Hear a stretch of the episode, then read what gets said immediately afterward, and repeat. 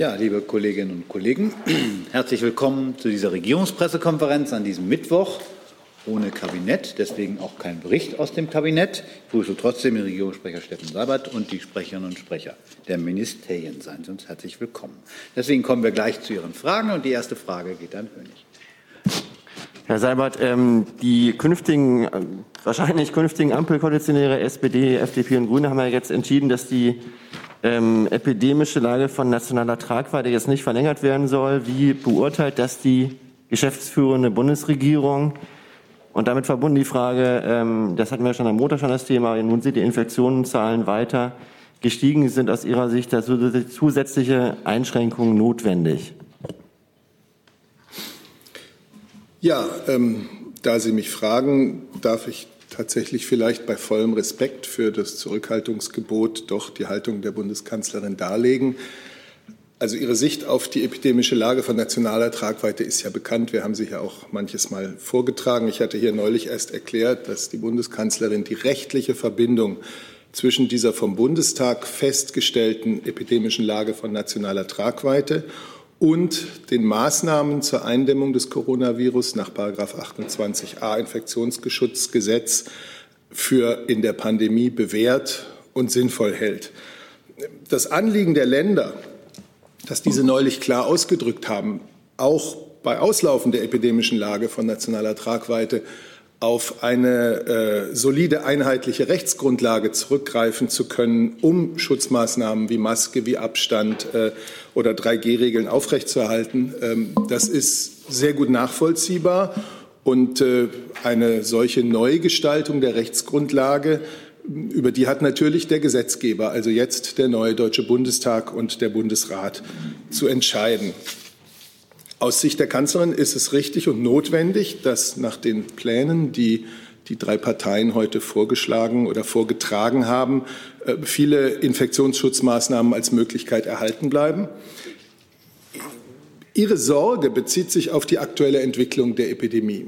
Sehen Sie die heutigen Zahlen. Wir sind jetzt bei 23.000 neuen Fällen an einem Tag, bei 114 Todesfällen an einem Tag bei auch wieder deutlich steigenden Zahlen der Krankenhausbelegung, auch der Intensivbettenbelegung wegen Corona. Und wir wissen, dass sich regional in Krankenhäusern äh, wieder schwierige Zustände ankündigen und dass die Ärzteschaft und das Pflegepersonal dort wieder ähm, große Belastungen auf sich zukommen sehen. Und äh, da stellt sich für die Bundeskanzlerin eben die Frage, mh, ab wann, ab welchem Warnwert äh, etwa der Krankenhausbelegung gegebenenfalls über zusätzliche Maßnahmen zu beraten wäre.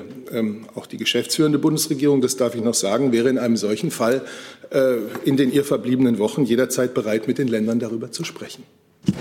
Herr Nachfrage, welche zusätzlichen Maßnahmen könnten denn äh, das sein aus Sicht der Bundeskanzlerin? Na, darüber möchte ich nun heute nicht spekulieren. Das ist ja äh, jetzt ein, das habe ich jetzt ja ausgedrückt für den Fall einer äh, von uns allen nicht erhofften äh, noch weiter deutlichen Zuspitzung der Lage.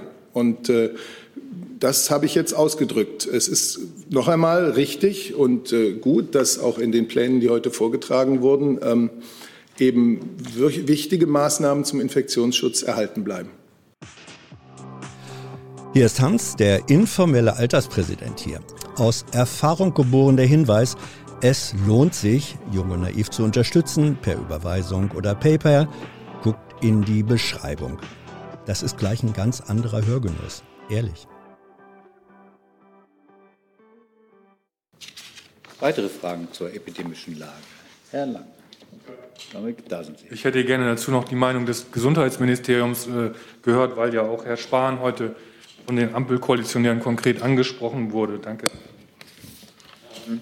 Ja, dazu kann ich äh, was sagen. Wir haben auch vor ähm, knapp zwei Stunden dazu ein Sprecherzitat rausgegeben, das ich hier kurz vielleicht wiedergeben darf.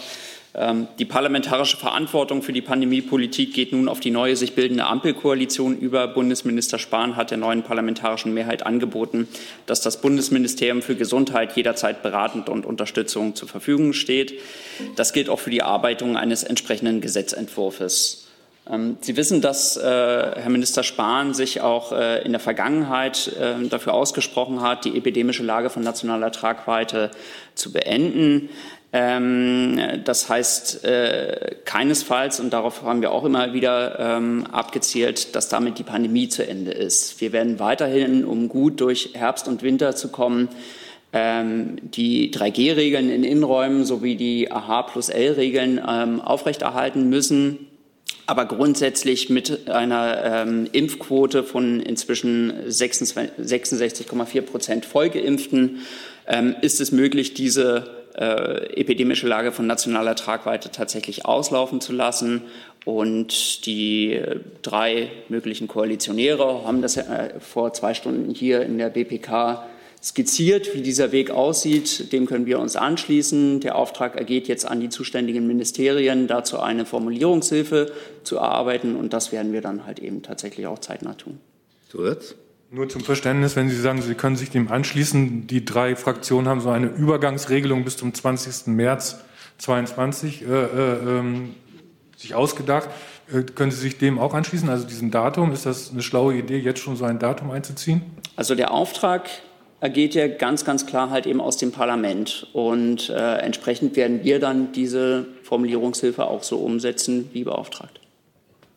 Ich habe eine Frage online von Herrn Reitschuster an das Bundesgesundheitsministerium. Bisher gab es trotz Corona nach den Worten des BMG nie eine Überlastung des Gesundheitssystems, schreibt er, also auch als es noch keine Impfung verfügbar war. Nun ist die Mehrheit geimpft. Warum droht da heute eine Überlastung, mit der mit der die Maßnahmen ja begründet werden, fragt Herr Reitschuster.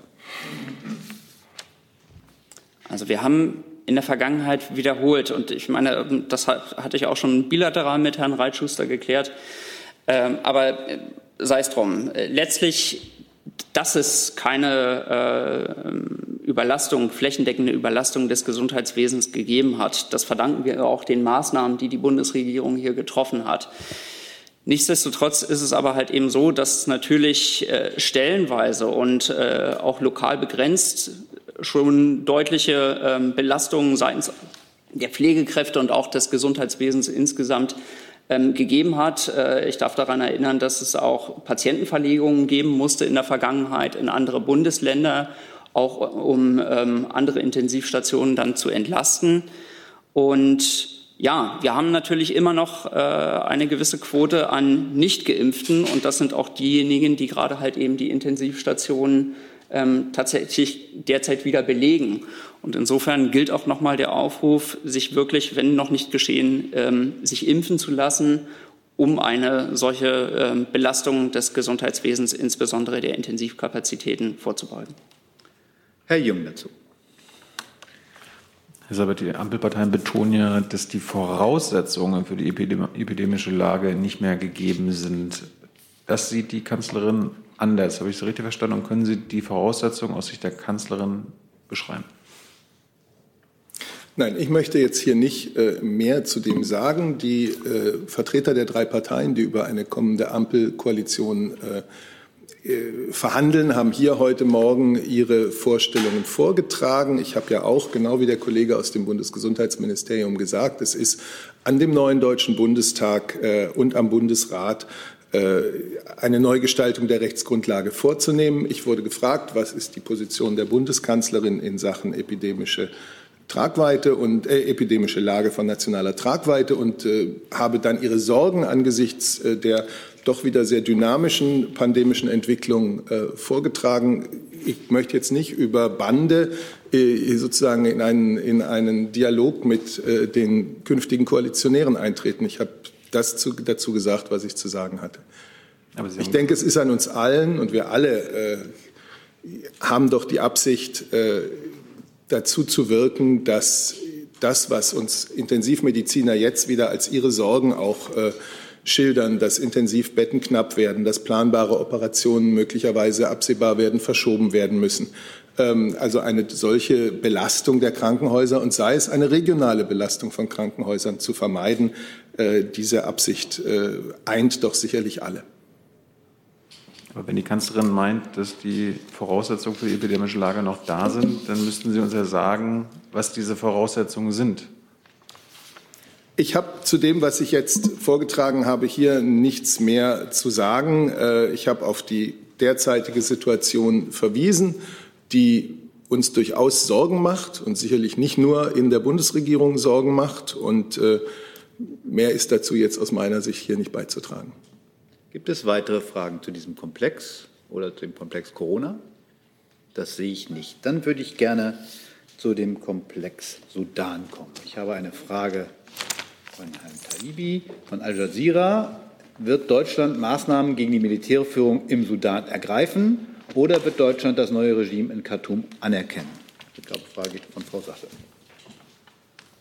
Ja, dazu kann ich sagen, dass äh, Herr Außenminister Maas sich ja heute Morgen erneut ähm, zur Lage in Sudan geäußert hat. Ich kann das Statement an dieser Stelle noch mal ähm, für alle ähm, zitieren. Er hat gesagt, der Militärputsch in Sudan ist eine katastrophale Entwicklung. Er bringt das Land in eine bedrohliche Lage und stellt die demokratische und friedliche Zukunft des Sudan, für die sich die internationale Gemeinschaft engagiert hat, in Frage. In aller Entschiedenheit verurteile ich das Handeln der putschenden Militärs, das nicht nur Premierminister Hamdok und andere unrechtmäßig festgesetzt, sondern auch Gewalt gegen jene eingesetzt hat, die gestern für Demokratie in Sudan auf die Straße gegangen sind. General al-Burhan und seine Unterstützer dürfen sich nicht der Demokratie in den Weg stellen. Premierminister Hamdok und die anderen Gefangenen müssen umgehend freigelassen werden. Die Absetzung der zivil geführten Übergangsregierung muss rückgängig gemacht werden. Die Menschen in Sudan und Premierminister Hamdok genießen weiter unsere Unterstützung. Der Putsch des Militärs wird, wenn er nicht sofort beendet wird, gravierende Folgen für das internationale Engagement haben, das Deutschland in den vergangenen Jahren maßgeblich unterstützt und koordiniert hat. Der Putsch entzieht diesem Engagement die Grundlage. Deutschland wird seine Unterstützung unter diesen Bedingungen nicht fortsetzen. Um gemeinsam vorzugehen, stimmen wir uns eng mit unseren Partnern ab. Ich denke, das spricht für sich. Schönen Dank. Herr Jung dazu. Solz, wir hatten, glaube ich, gerade vor ein paar Wochen äh, auf die Verlängerung des Einsatzes von Polizisten im Sudan uns informiert. Ähm, was hat das für Auswirkungen jetzt auf ähm, die deutschen Polizisten vor Ort? Ja, da würde ich bitten, das BMI zur Stellung zu nehmen, weil für die Polizeieinsätze ja das BMI zuständig ist. Das reichen wir dann nach. Okay. Gibt es weitere Fragen zum Thema Sudan? Das sehe ich nicht. Dann habe ich eine Frage zur Energie von Herrn Rinke an Herrn Seibert. Herr Seibert, es gibt einen Zeitungsbericht, nachdem Deutschland nun dafür ist, dass Atomkraft bei der EU-Taxonomie als nachhaltige Energie anerkannt wird. Das soll Kanzlerin Merkel auf dem EU-Gipfel gesagt haben. Stimmt das? Was ist die Position der Bundesregierung? Also in den, äh, im Rahmen der Diskussionen des Europäischen Rates äh, vergangene Woche zu den aktuellen Energiepreisentwicklungen äh, haben eben einige Mitgliedstaaten auch die weitere Rolle der sogenannten Taxonomieregelungen angesprochen, zu denen die Kommission ja demnächst Vorschläge von Einstufungen zu Kernenergie und Erdgas äh, mit Blick auf die Nachhaltigkeit vorlegen will. Äh, ich kann sagen, die Haltung der Bundesregierung zum Thema Kernenergie ist bekannt und sie hat sich auch nicht verändert. Die Bundesregierung steht zum Ausstiegsbeschluss hier in Deutschland und zu der bestehenden gesetzlich festgeschriebenen äh, Ausgangslage, äh, dass also für Ende 2022 das Abschalten der letzten verbliebenen AKWs vorgesehen ist. Es ist ebenso bekannt, dass Frankreich äh, wie auch einige andere Mitgliedstaaten bezüglich der Kernenergie und ihrer Einstufung eine grundlegend andere Position ähm, vertreten. An dieser unterschiedlichen Bewertung, unter anderem zwischen Deutschland und äh, eben Frankreich, hat sich nichts geändert, um es ganz klar zu sagen. Eine Einigung auf eine entsprechende Einstufung der Kernenergie hat vor diesem Hintergrund auch beim Europäischen Rat vergangene Woche nicht gegeben, weder im Kreis der Mitgliedstaaten äh, im Rahmen der Schlussfolgerungen noch zwischen der Bundeskanzlerin und dem französischen Präsidenten. Gibt es weitere Fragen zu diesem Komplex der Energiepolitik? Das sehe ich nicht. Dann hat Herr Pappes sich gemeldet. Äh, da sind Sie. Ja, ich habe eine Frage an Herrn Seibert. Äh, Herr Seibert, die Bundeskanzlerin reist morgen nach Athen. Mit äh, welchen Gefühlen eigentlich reist sie nach Athen nach ihrer Feststellung, dass ihr schwierigstes Moment war, als sie den Bürgern in Griechenland so viel zugemutet haben? Und eine zweite Frage dazu. Die Bundeskanzlerin war vor kurzem auch in Istanbul und hat sich mit dem türkischen Präsidenten Erdogan getroffen. Äh, sie hat persönlich zur Entschärfung des Konflikts zwischen Griechenland und der Türkei wegen der türkischen Gasbohrungen im östlichen Mittelmeer. Was bringt Sie jetzt nach Athen für Ihr Treffen mit Herrn Mitsotakis? Ja, die erste Frage, wenn ich es richtig verstanden hatte, mit welchen Gefühlen? Die Bundeskanzlerin ist dankbar, dass äh, diese Einladung sie erreicht hat durch den griechischen Ministerpräsidenten Mitsotakis. Sie freut sich auf ihren Besuch in Athen und auf die Gespräche dort, nicht nur mit Ministerpräsident Mitsotakis, auch mit der Staatspräsidentin Frau äh, Sakelaropoulou, wenn ich das jetzt hoffentlich richtig ausgesprochen habe. Zu der Frage Griechenland-Türkei kann ich Ihnen sagen, unsere Überzeugung ist, und danach äh, hat die Bundesregierung immer gehandelt, gut nachbarschaftliche Beziehungen zwischen Griechenland und der Türkei sind wichtig und vorteilhaft, nicht nur für diese beiden Länder, sondern eigentlich für ganz Europa. Und deswegen begrüßen und unterstützen wir in der Bundesregierung, dass diese beiden Länder, Griechenland und Türkei, den, den Gesprächsfaden eben wieder aufgenommen haben, dass sie bilaterale Sondierungsgespräche führen, um für die schwierigen offenen Fragen zwischen beiden Ländern eine Lösung zu finden. Denn das ist klar, Lösungen können nur im Gespräch, im Dialog und im Geist eines gegenseitigen Respekts gefunden werden. Und das hat die Kanzlerin auch bei ihren Gesprächen kürzlich in der Türkei deutlich gemacht. Gibt es weitere Fragen zu dem Komplex Griechenland, Griechenland-Türkei? Das sehe ich nicht. Dann hat Herr Jörg war dran. Ähm, an das Auswärtige Amt eine Frage. Äh, soweit ich mich erinnern kann, war ein Treffen im Normandie-Format auf Ministerebene in Planung. Äh, wird der Plan weiterverfolgt oder wird jetzt gewartet, bis die neue Regierung im Amt ist? Herr Jolkwa, ich kann Ihnen an dieser Stelle zu einem möglichen Treffen noch nichts Neues berichten. Wenn wir einen Termin anzukündigen haben, werden wir das an dieser Stelle tun. Gibt es weitere Fragen zu einem zum Normandie-Format? Das sehe ich auch nicht. Dann habe ich eine weitere Frage von Herrn Reitschuster, die sich mit Ihnen befasst, Herr Sabat. Mit mir? Ähm, ja, es geht in dem Fall Kimmich.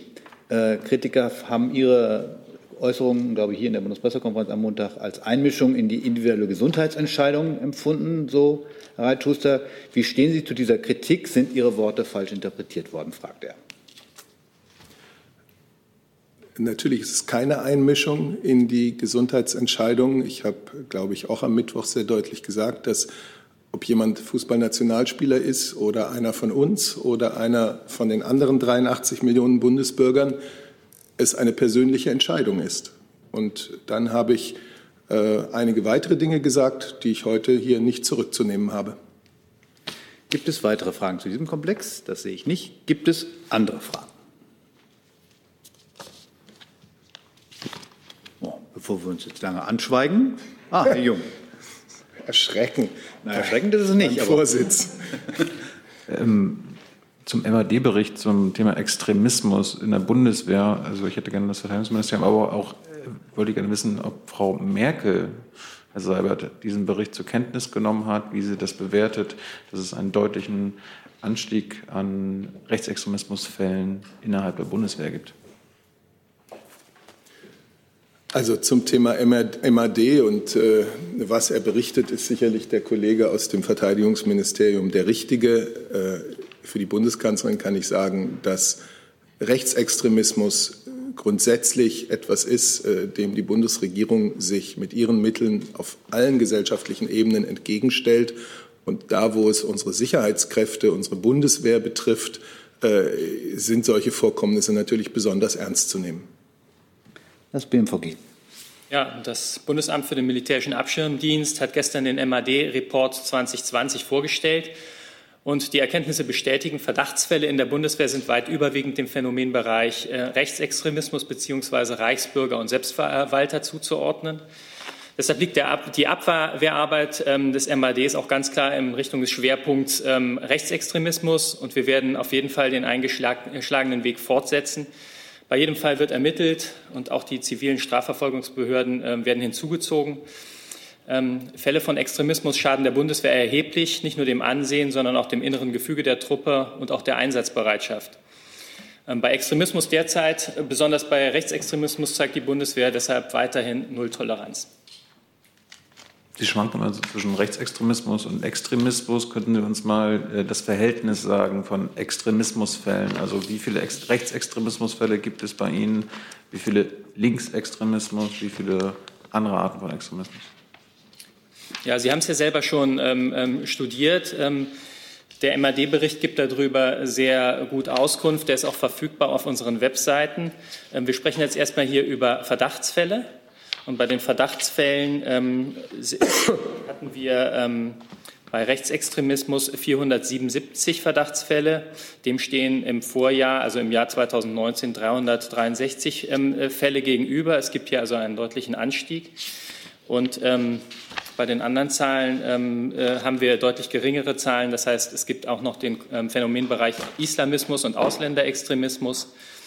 Dabei ähm, gab es einmal ähm, zu ähm, Islamismus 77 ähm, neue Verdachtsfallbearbeitungen und im Bereich Ausländerextremismus 17 und bei Linksextremismus haben wir im Moment laufend 16 Fälle. Verdachtsfallbearbeitung. Das heißt, die Zahlen bei Linksextremismus sind natürlich deutlich geringer, wie sich das auch in dem KfE-Bericht, den wir ähm, im Frühjahr des Jahres ähm, veröffentlicht haben, ja auch schon angedeutet haben. Herr Jessen wäre dran zu dem. Ja, ich habe zwei Fragen, die ich aber gern separat stellen möchte. Äh, die erste, es gab eine Personalaufstockung beim MAD. Ich glaube, es sind seit Anfang dieses Jahres etwa 80 Stellen mehr.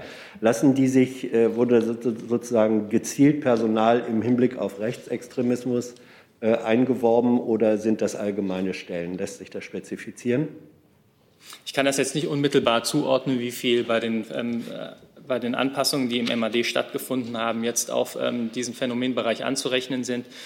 Ähm, klar ist auf jeden Fall, äh, dass Rechtsextremismus ein ganz äh, wesentlicher Schwerpunkt der MAD-Arbeit ist, wenn es um diese Phänomenbereiche ähm, Extremismusbekämpfung geht. Zusätzlich sind natürlich auch die anderen ähm, Aufgabenbereiche des MADs immer noch vor Augen zu führen, die Sie auch in dem MAD-Bericht finden.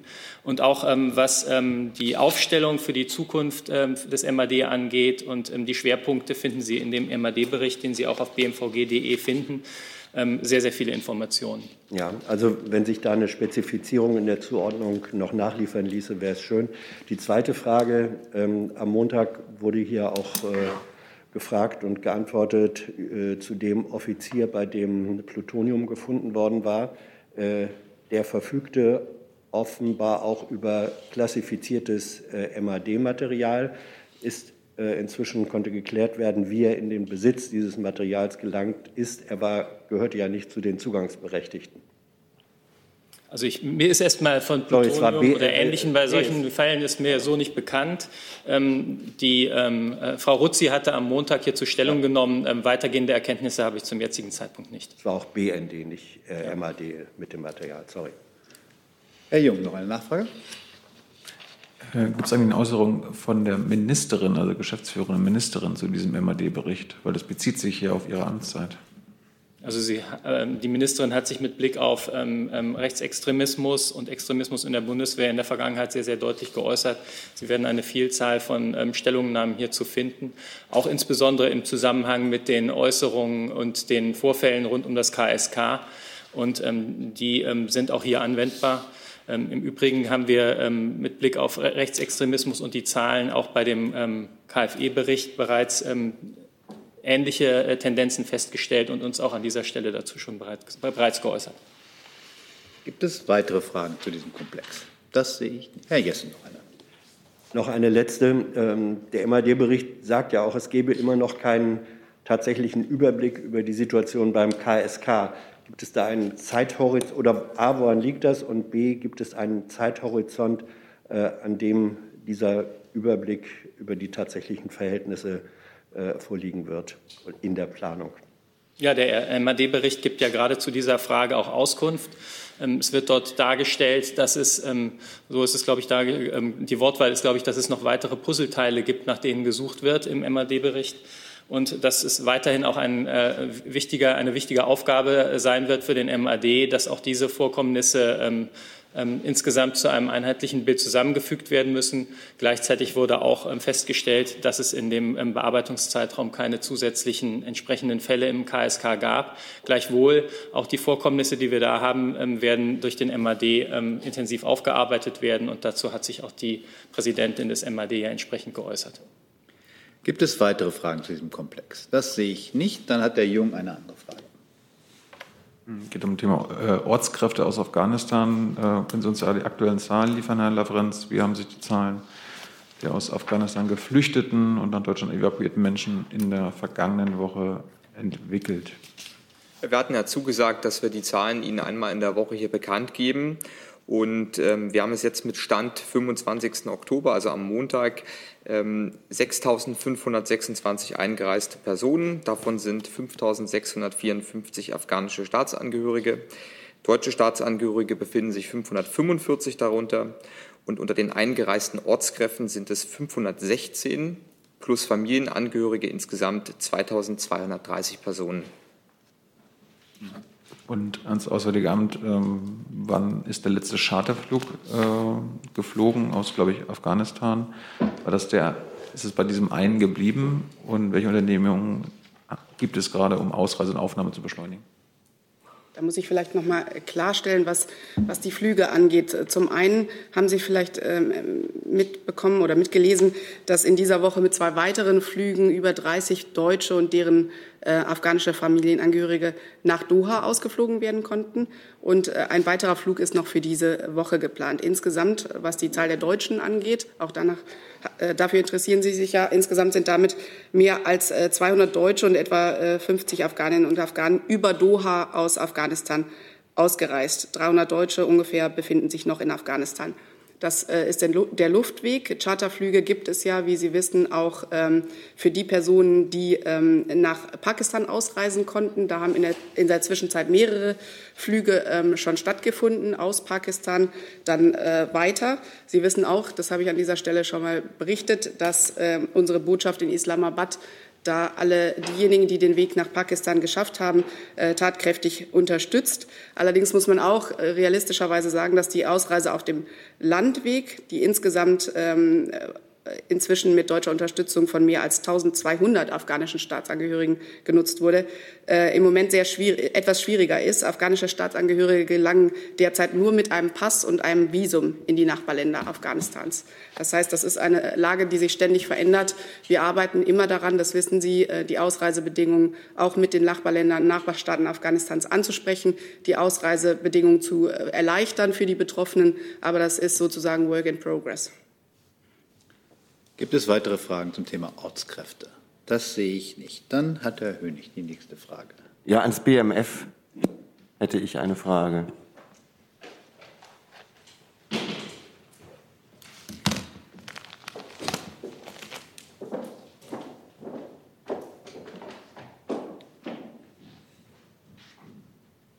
Bringen doch mal das Schild mit, damit alles eine Ordnung hat. Sehr gut. Bitte schön, Herr Hönig. Wir hatten ja vorhin die Pressekonferenz mit ähm, dem geschäftsführenden Wirtschaftsminister Altmaier. Ähm, die Konjunkturprognose für das laufende Jahr ist ja deutlich gesenkt worden. Jetzt steht ja die neue Steuerschätzung an im November und die Herbstprojektion ist ja die Grundlage für die Steuerschätzung. Also inwieweit erwartet das Finanzministerium durch die äh, geringere, durch das, durch das geringere Wirtschaftswachstum, welche Folgen hat das für die, für die Steuereinnahmen in Deutschland? Sie haben es ja zu Recht angesprochen, die Herbstprojektion ist die Grundlage für die Steuerschätzung. Der Arbeits, der, die, es erfolgt nun die 161. Sitzung des Arbeitskreises Steuerschätzung. Die ähm, findet in den ersten Novemberwochen statt. Und wie üblich kann ich diesen, dieser Sitzung hier nicht vorweggreifen. Sie wissen, ist die BMF-interne Steuerschätzung ein Teil der Steuerschätzung, sodass es dann ein Gesamtbild gibt, ähm, dem ich hier nicht vorweggreifen kann. Ja, aber es ist doch jetzt anzunehmen, dass die Steuereinnahmen nicht so stark steigen, wie erhofft, oder? Ich kann dem Ergebnis der Arbeiten des Arbeitskreises natürlich hier nicht vorweggreifen. Greifen, dabei bleibe ich. Gibt es weitere Fragen zur bevorstehenden Steuerschätzung? Das sehe ich nicht. Dann hat der Jessen noch eine andere Frage. Ja, ich adressiere das mal ans Verteidigungsministerium. Vielleicht sind aber auch andere Häuser beteiligt. Ähm, nach dem Zapfenstreich äh, nach dem Abschluss des Afghanistan-Einsatzes vor dem Reichstag gab es eine sehr intensive Debatte. Kritik wurde vor allem am Fackelzug äh, geübt, der eben Assoziationen historischer Art erwecke, die man gar nicht will. Äh, ist diese Kritik sozusagen jetzt, nachdem sie ein paar Wochen verstrichen sind, ist sie vorbei? Wurde sie aufgenommen? Gibt es irgendwelche Ergebnisse, dass äh, man bei Ihnen oder in der Bundesregierung generell sagt, vielleicht ist der Fackelzug in der Tat ein Element, das nicht mehr zeitgemäß ist? Gibt es eine solche Diskussion und solche Ergebnisse?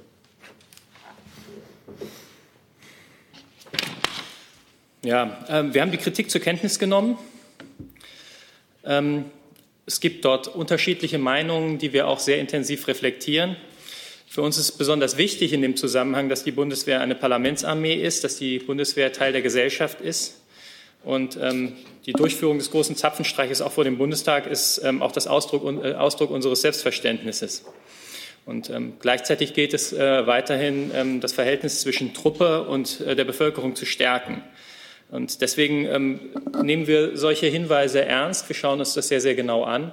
Aber im Augenblick habe ich jetzt keine weiterhingehenden Bewertungen dazu, ähm, eine Woche danach.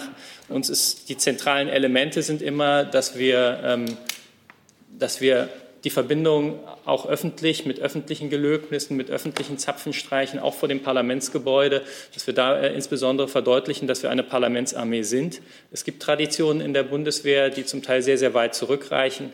Beim Zapfenstreich geht es insbesondere zurück auch auf die ähm, preußischen Reformen, die für uns auch ähm, traditionswürdig sind. Und ähm, das wird aber auch bei uns laufend weiter bewertet, inwiefern ähm, wir mit Traditionen weiter umgehen. Bis jetzt gilt es aber weiterhin, dass ähm, die preußischen Reformen, der Widerstand für uns und die Bundeswehr äh, selber mit ihrer Historie äh, traditionswürdig sind und die Wehrmacht selbstverständlich nicht. Ja, es, die Kritik richtete sich ja auch nicht diesen Aspekt Parlamentsarmee. Ähm, Traditionen gleichwohl, vor allem wenn sie historisch unterschiedlich geschichtet sind. Man kann ja nicht ignorieren, äh, welche jüngere Tradition es dann eben auch gab. Äh, die Frage ist jetzt eine Lernfrage, ist Zapfenstreich generell eigentlich auch möglich ohne Fackelmarsch? Es gehört grundsätzlich zum äh, Zapfenstreich dazu. Und die Fackeln ähm, äh, sind eben auch ein, geben dem Ganzen eben auch einen feierlichen Unterton, der uns auch wichtig ist. Und es gab auch sehr, sehr viel Zustimmung dafür. Herr Jung dazu. Muss der Fackelzug im Dunkeln passieren? Sinnvollerweise ja. Hm. War das jetzt eine Frage? War die Frage? Ja, ins Verteidigungsministerium. Sinnvollerweise ja. Aber es muss nicht. Ich habe die Antwort gegeben. Hm.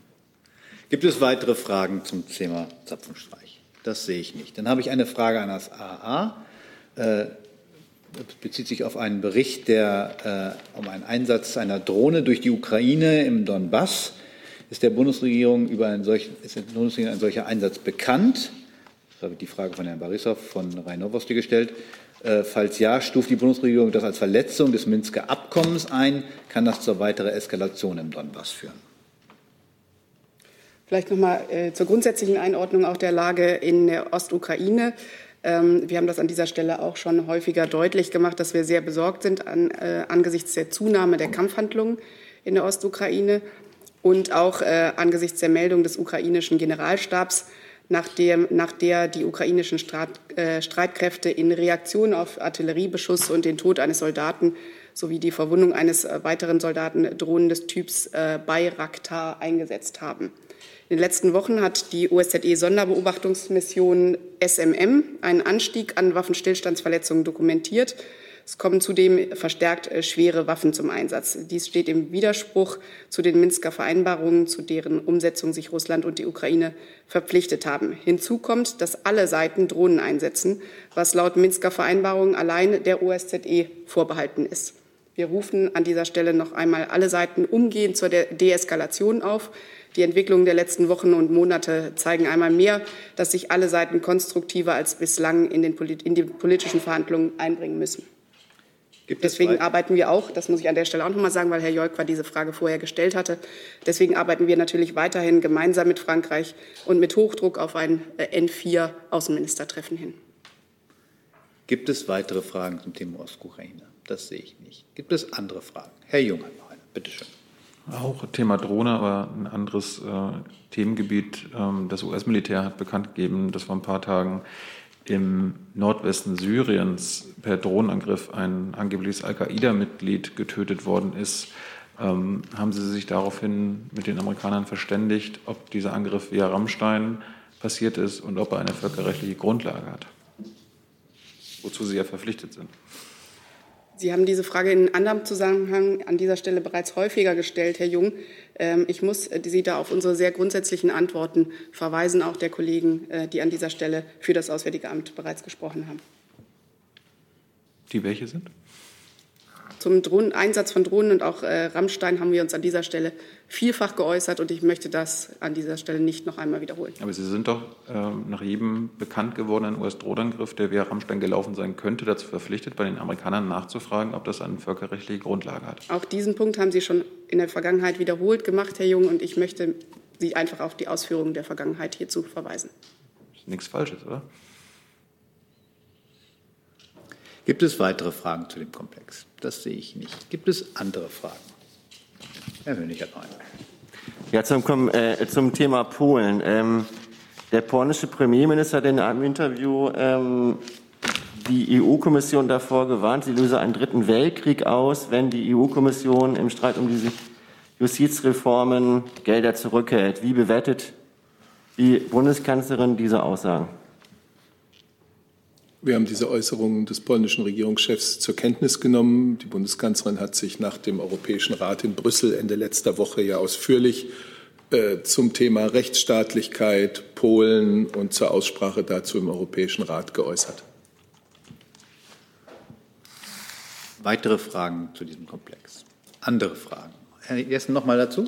Ja, eine, äh, eine Lernfrage. In solchen Fällen, wo es ja eklatante Unterschiede gibt äh, in der Auffassung, äh, welche, äh, was Verträge, welche Rechte Verträge einräumen und welche nicht.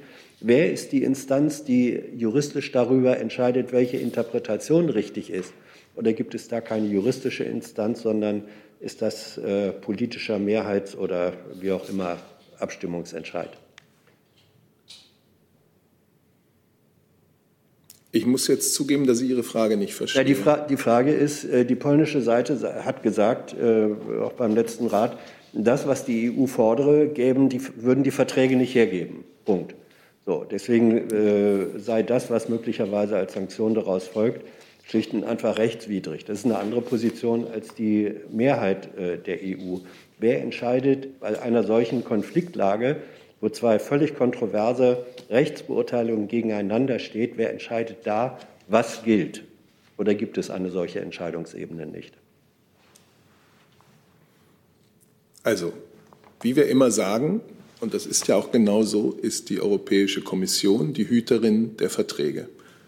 Die Polen beispielsweise, die polnische Regierung hat mit dem Rechtsstaatsmechanismus, der ähm, als ein, ein langwieriger Kompromiss im vergangenen Jahr ausgehandelt worden war, ähm, eine Klage eingereicht, ist zum Europäischen Gerichtshof gegangen und dort wird jetzt zum Beispiel diese Klage gegen den Rechtsstaatsmechanismus ähm, im Namen von Polen und Ungarn verhandelt. Das bedeutet, das Urteil, was dann gefällt wird, ist so oder so dann auch für beide Seiten mit ihren im Moment noch kontroversen äh, Einschätzungen bindend und verpflichtend. Verstehe ich Sie da richtig? Ja, das ist der Charakter äh, der rechtlichen Konstruktion des vereinten Europas. Bis weitere Fragen zu dem Komplex. Herr Jordans. Ähm, ist dann für Sie äh, die äh, Entscheidung des Europäischen Gerichtshofs zu dem Thema praktisch ähm, das letzte Wort oder gibt es darüber hinaus dann noch irgendeine Instanz? Also vielleicht äh, bin ich jetzt nicht äh, Europarechtler genug. Äh, der Europäische Gerichtshof entscheidet über diese Klage und seine Urteile sind aus unserer Überzeugung, und das ist die Haltung, die wir hier immer vertreten, bindend. Hey Leute, diese Folge wird diesmal präsentiert von unserem Partner, äh, äh, Partnern, der Junge Naiv Crowd. tausende Menschen, die uns jeden Monat mit Geldgeschenken beglücken. Danke dafür und jetzt geht's weiter.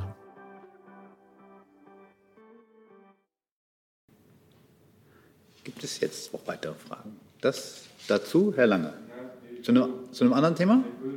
Wenn ich darf, noch mal ganz kurz zu Corona fragen. Das können Sie gleich. Sie sind aber noch gar nicht dran. Ja, dann. dann ist nämlich erst Herr Jung dran mit einem anderen Thema.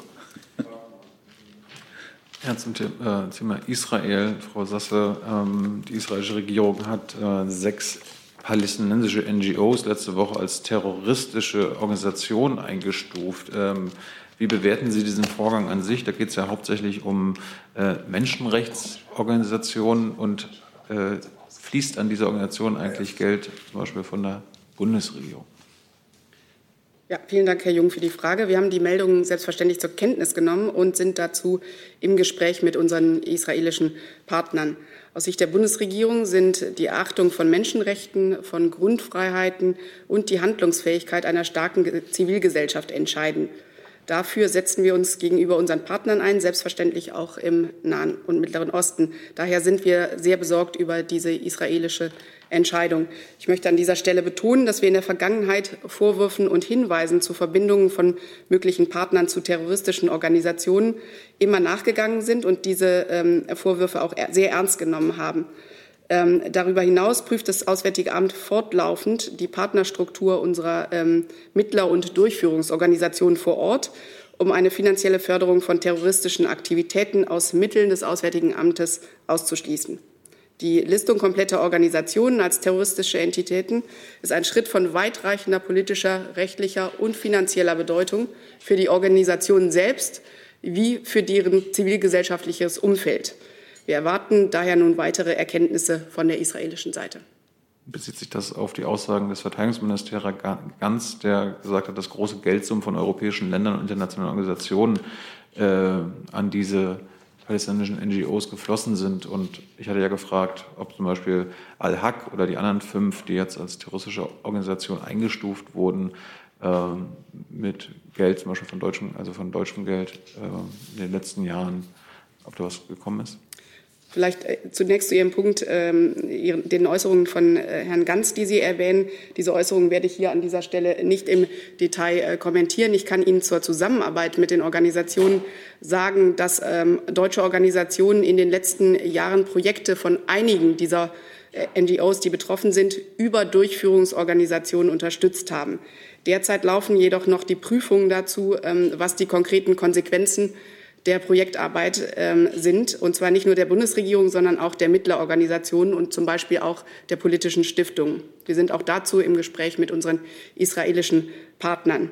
Die äh, nun gelisteten NGOs äh, haben sich etwa für den Schutz von Menschenrechten allgemein eingesetzt und ähm, unter anderem die Rechte von Frauen, Kindern und Beschäftigten in prekären Arbeitsverhältnissen im Besonderen auch. Gibt es weitere Fragen zu dem Komplex? Bevor Herr Lange gleich noch drankommt, gibt es noch eine Nachlieferung des BMI. Genau, Herr Jung, Sie hatten ja gefragt nach den eingesetzten Polizeibeamten im Sudan. Dazu kann ich Ihnen Folgendes sagen. Ähm, Im Rahmen der Mission UNITAMS halten sich momentan vier deutsche Polizeibeamte in, äh, im Sudan auf. BMI und Bundespolizei haben sehr regelmäßigen Kontakt zu den Einsatzkräften. Äh, deren Sicherheit ist gewährleistet. Und ansonsten beobachtet die Bundesregierung die Sicherheitslage vor Ort natürlich sehr aufmerksam. Zusatz? Was machen die vier denn dort vor Ort? Arbeiten sie mit dem jetzt mit dem weggeputschten Regime noch zusammen oder mit dem neuen Putschregime? Wie ist das? Also die Polizisten haben natürlich ähm, ihre Aufgabe, die an der Mission hängt, und äh, ich gehe davon aus, dass diese fortgesetzt wird. Das heißt konkret, also weil wir haben jetzt einen Machtwechsel, arbeiten die jetzt, egal wer da an der Macht ist, mit wem auch immer zusammen? Das reiche ich Ihnen dann nach. Danke. Gibt es weitere Fragen zu dem Komplex? Dann ist Herr Lange noch mal dran. Ja, das ist nett, Dankeschön. Ich wollte noch mal das Gesundheitsministerium fragen, bitte. Ähm.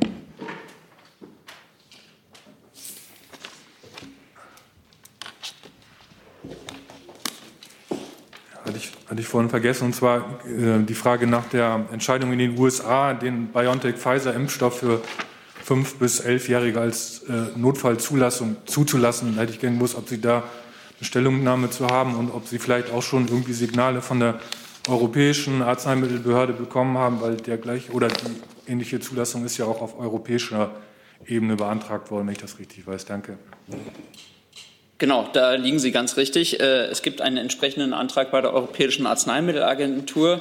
Ähm, die Entscheidung warten wir halt eben tatsächlich auch ab. Ähm, und ja, dann alles Weitere wird man dann sehen. Gibt es weitere Fragen zu dem Komplex? Gibt es noch weitere andere Fragen zu anderen Komplexen? Das sehe ich nicht.